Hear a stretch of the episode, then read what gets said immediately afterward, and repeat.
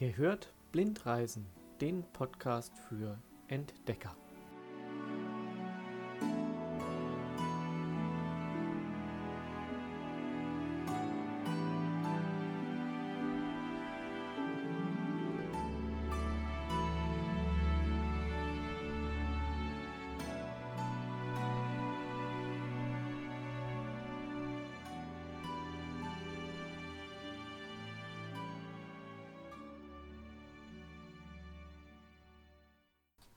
Es ist mal wieder soweit, eine neue Woche und ein neuer Podcast. Blindreisen, der Podcast für Entdecker, erscheint für euch heute und wir sind noch in Südafrika. Das vorletzte Mal, das kann ich jetzt schon sagen. Also es gibt jetzt noch zwei Folgen mit dieser über Südafrika und dann widme ich mich einem anderen Reiseland.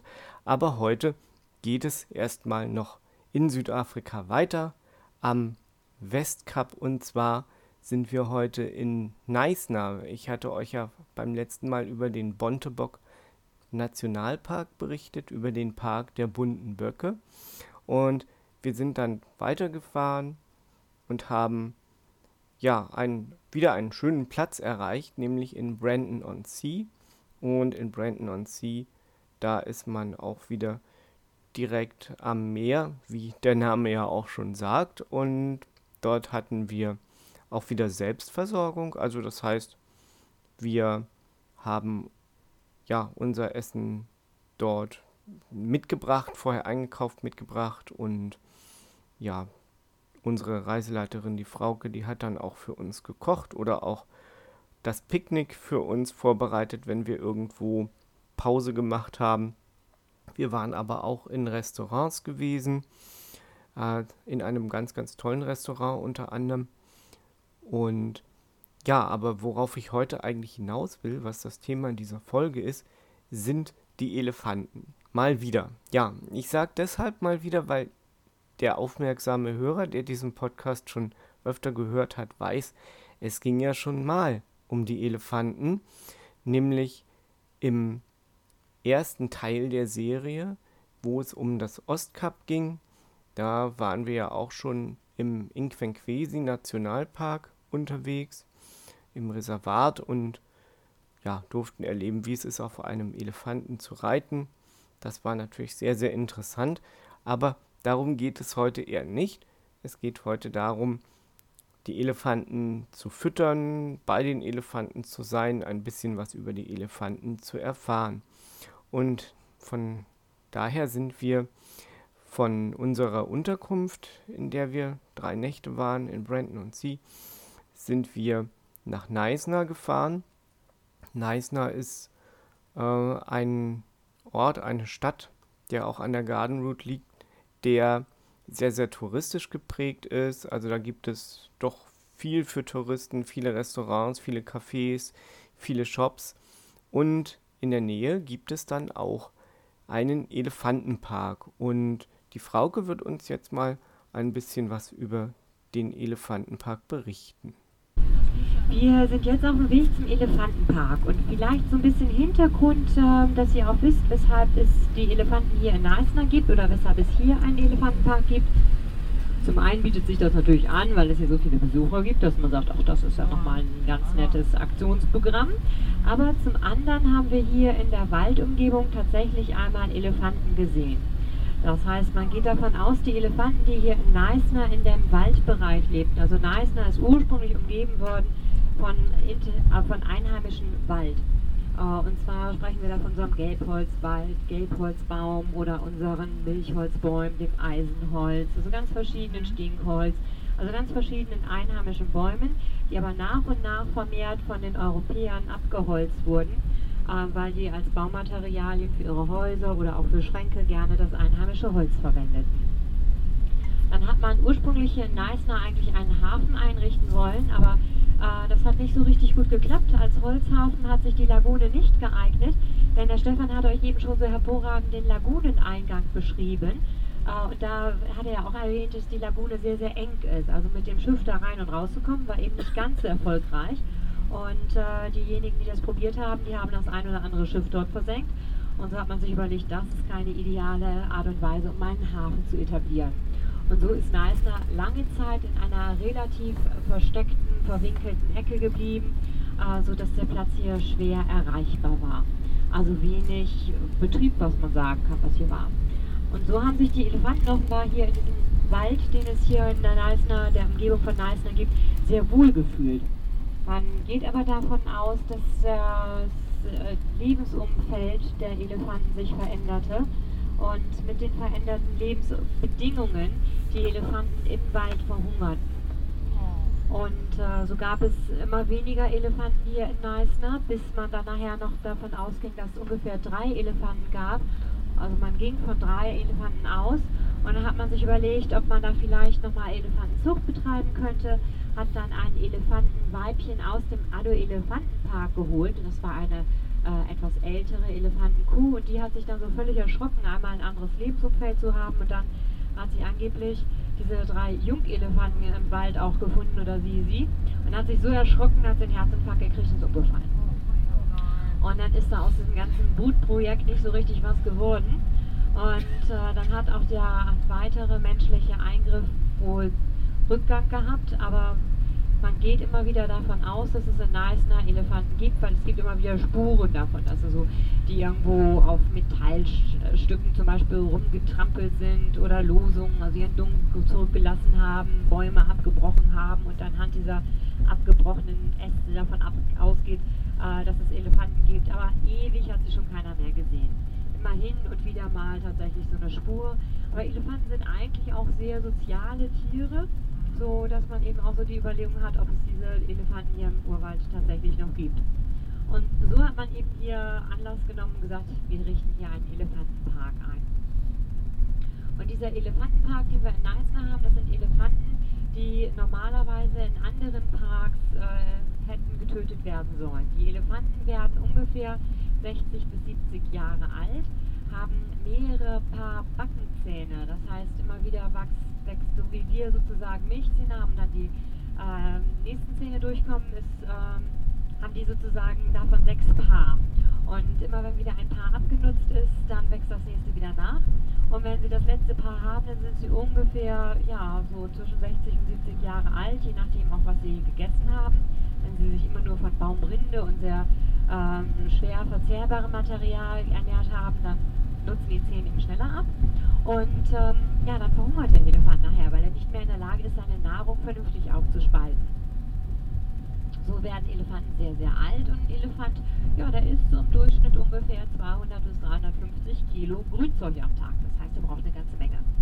Und äh, wenn es dann eben äh, Parks gibt, die gar nicht so viel Grünzeug haben oder Elefanten, weil sie auch so alt werden, ähm, dort so viel ähm, jeden Tag vertilgen, als dass dann der Park irgendwann sagt, wir können gar nicht mehr so viele Elefanten haben, dann geht man hin und versucht die Elefanten irgendwie umzusiedeln, zu verkaufen und dann gibt es auch immer wieder sehr unpopuläre Situationen, wo man sagt, man möchte die Elefanten dann äh, erschießen. Das gibt dann häufig so etwas ähm, ja, Masseneinsatz, dass so eine ganze Familie ausgelöst wird, ausgelöscht wird.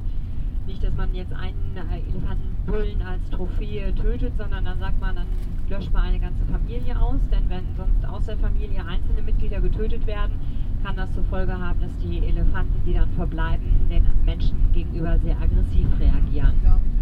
Und äh, das sind aber Aktionen, die sind jetzt nicht so wirklich populär. Da macht zum Beispiel der Krüger Nationalpark auch nicht Werbung und sagt, oh, jetzt werden hier nächste Woche 30 Elefanten geschossen. Da hält man sich also ganz stark zurück. Das äh, findet man also nur mit ein bisschen Recherchieren raus, äh, wie viele Zahlen da oder ja, wie viele Tiere tatsächlich geschossen werden Zusammenhang versucht man eigentlich auch eher die Profijäger zu animieren, ähm, da nochmal einen Elefanten zu schießen. Dann, denn der Profijäger, der zahlt für seinen Abschuss für den Elefanten. Und was dann der Jäger bezahlt, das geht zurück in den Naturschutz. Also in dem Sinne hat das dann für die Nationalparks sogar auch eine Einnahmequelle, während wenn sie die Elefanten versuchen lebend eben irgendwo wieder unterzubringen, ähm, so einen Elefanten zu transportieren. Das ist wie so ein Schwerlasttransport, also es ist relativ aufwendig, einen Park zu finden, der sagt, ich nehme euch einen Elefanten ab. Das ähm, ja, braucht man halt ein bisschen länger. Aber in dem Zusammenhang hat es in den letzten Jahren immer mehr Parks gegeben, die ähm, sich darauf spezialisieren, Elefanten, ich sag mal, zu zähmen, dass man die Chance hat, den Elefanten zu streicheln, anzufassen, zu füttern. Der Marcel hat das letztes Jahr auch schon gemacht. Da hatten wir drei Elefanten, glaube ich, die wir ähm, gestreichelt haben. Mhm.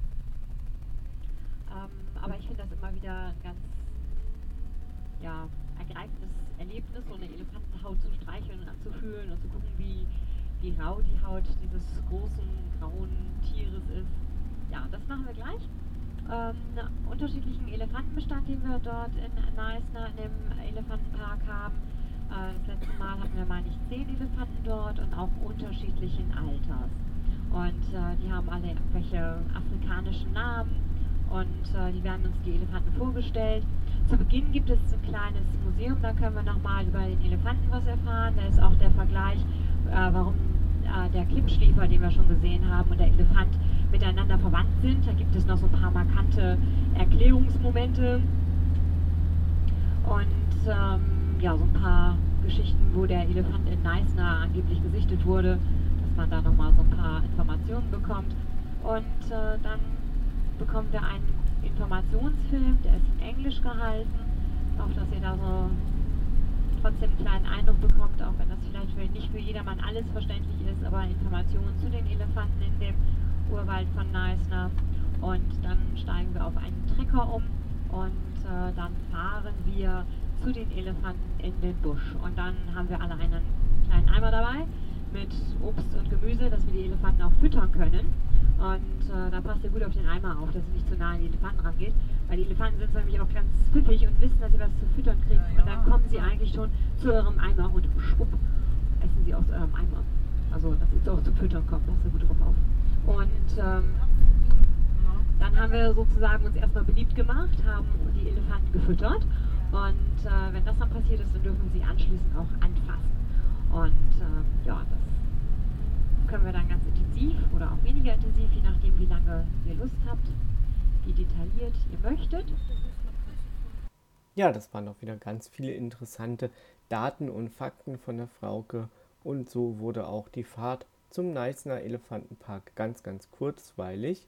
Und wir sind jetzt alle auf einem Stand, bevor wir jetzt ins Museum vom Elefantenpark gehen und da wird uns der Stefan erzählen, was früher leider, muss ich sagen, aus Elfenbein alles gemacht wurde und ja, wie viele Elefanten dem Ganzen leider auch zum Opfer gefallen sind. Für die Finger des Pianisten. Fabriken in Deutschland, England und den Vereinigten Staaten stellten Millionen von äh, Pianotasten her, um die Nachforderung äh, zu befriedigen aber es waren die Vereinigten Staaten, die die Führung übernahmen. Die Produktion von, von, von äh, Pianos stieg von 9000 in 1852 zu 22.000 1860. Also da war ein Riesenboom. Dann zu 350.000 in den 1910ern vom Ersten Weltkrieg. Ähm, Elfenbein verarbeitende Mühlen in Deep River und in Ivory Town am Connecticut River Valley dominierten, das ist in, in den Vereinigten Staaten, dominierten den Handel mit, mit äh, Klaviertasten und haben die berühmtesten Hersteller wie Steinway versorgt. Jedes ähm, also jede Sammlung von, äh, von, von Tasten für ein Klavier entspricht ungefähr eineinhalb Pfund von Elfenbein. 1913 gebrauchten die Vereinigten Staaten ungefähr 200 Tonnen von Elfenbein in einem Jahr.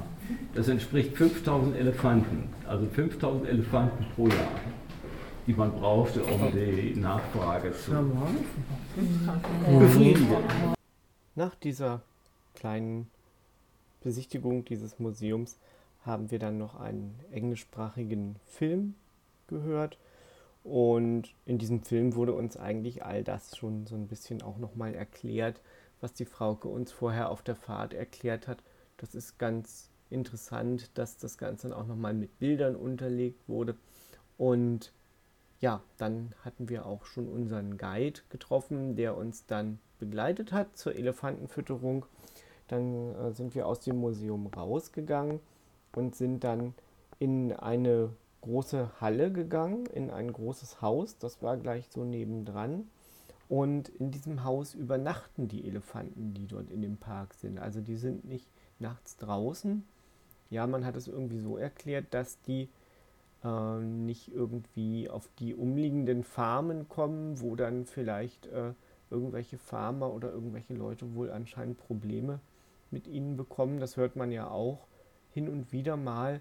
Man hört ja auch hin und wieder mal auch aus Indien zum Beispiel, dass ein Elefant in ein Dorf kommt oder dass sogar eine ganze Elefantenherde in ein Dorf kommt.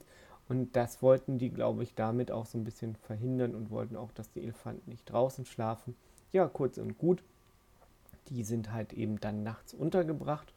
Und der Park hat sich so ein bisschen was einfallen lassen da. Die haben so eine kleine, so eine kleine Marketinggeschichte da noch, dass man über dieser Halle auch übernachten kann. Also ich glaube, da gibt es ein Zimmer und dieses Zimmer hat dann einen Balkon und äh, wenn man da eben übernachten möchte, dann kann man das tun und kann dann auf diesen Balkon gehen und kann dann die Elefanten sozusagen von oben beobachten. Wie sinnvoll das jetzt für jeden Einzelnen ist, das weiß ich nicht. Wer das jetzt gern machen möchte, kann das natürlich tun. Ähm, damit verdient sich der Park vielleicht noch ein bisschen Geld dazu und das ist auch immer gut denn die sind ja jetzt auch nicht so äh, reich gesegnet mit dem Geld, was da so irgendwie vom Himmel fällt, sind ja auch auf die Besucher angewiesen und ich glaube, das ist ja ganz gut, wenn man dann so eine Geschichte dann auch noch eingebaut hat. Ja, dann haben wir uns schon auf die, ja, auf die Fütterung vorbereitet. Wir hatten ja schon unsere Eimer mit diesen ganzen Obstgeschichten, mit denen man die Elefanten füttern kann. Dort und es standen dann so ein Traktor bereit mit so einem Anhänger und auf dem Anhänger waren Bänke angebracht, da konnte man sich dann drauf begeben, draufsetzen und dann sind wir auch zu den Elefanten gefahren und diese elefantöse Fütterung, die möchte ich euch jetzt nicht vorenthalten.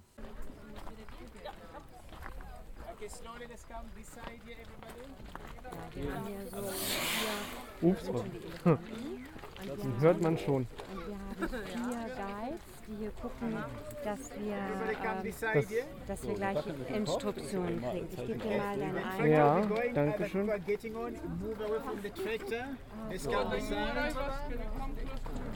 Etwas näher zu der Stimme, zu der helleren, also etwas schräg nach vorne. Ja, alles klar.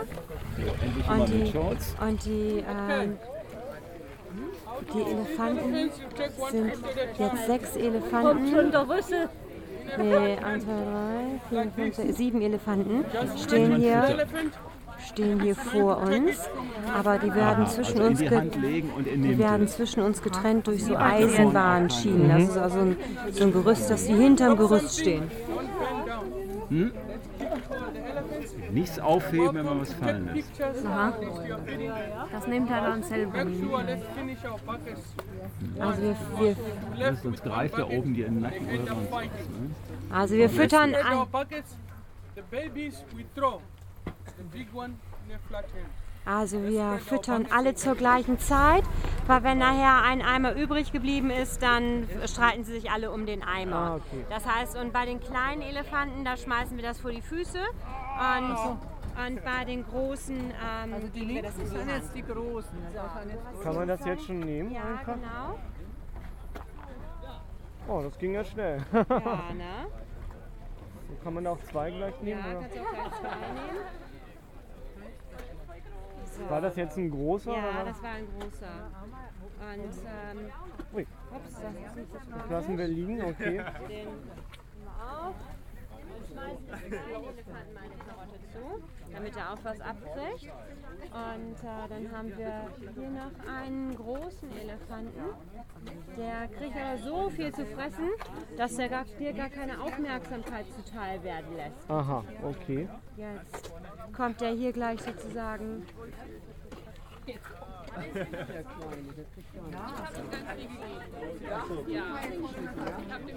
Der hat irgendwie hier so einen leichten Rechtsdrall. Ja, wir können- jetzt, jetzt kommt er aber gleich zu dir. Gleich bist du dran, jetzt. Okay. Genau. Ja, macht er ganz sanft. Jetzt ist ihm seine. Jetzt kommt er sozusagen schon in deinen Eimer gelangt. Sind die immer noch getrennt äh, mit diesen Dingern? Ja, ne? Jetzt ist, pass auf deinen Eimer auf. Hier, komm. Ah, okay. Ich habe den Eimer ein fest. bisschen nach hinten. Nein, Jetzt nimmst du wieder, ja, dann war er gerade so schön da bei dir. Aber, Und wollte sozusagen sich direkt aus deinem Eimer bedienen. ja, ja, sonst hol ich das Und nicht. ähm, Ja, ihr habt es gehört. Wenn man nicht sehen kann, dann möchte man alles ganz genau wissen. Und so ging es auch mir. Also ich wollte dann schon auch wissen, wann der Elefant da bei mir ist und wann er das Futter nimmt. Aber das ging manchmal so schnell, dass man das eigentlich gar nicht so ohne weiteres sagen konnte und vorher ankündigen konnte. Aber es ist schon schön, wenn man da auch eine Begleitung hat und wenn man da weiß, was so ein bisschen auf einen zukommt. Ja, das war eine schöne Geschichte. Das hat uns allen sehr, sehr gut gefallen. Wir durften dann auch nach der Fütterung den Elefanten noch streicheln, einen davon. Und das war natürlich ein sehr, sehr schönes Erlebnis wieder mal. Ja, damit möchte ich heute auch meinen Podcast beenden. Ich wünsche euch wie immer eine schöne Zeit. Nächste Woche gibt es dann eine Folge, wo wir zu den Straußen fahren auf eine Straußenfarm. Und das wird dann, wie gesagt, auch die letzte Südafrika-Folge sein. Und ja, bis dahin wünsche ich euch eine schöne Zeit. Bis bald wieder, euer Marcel.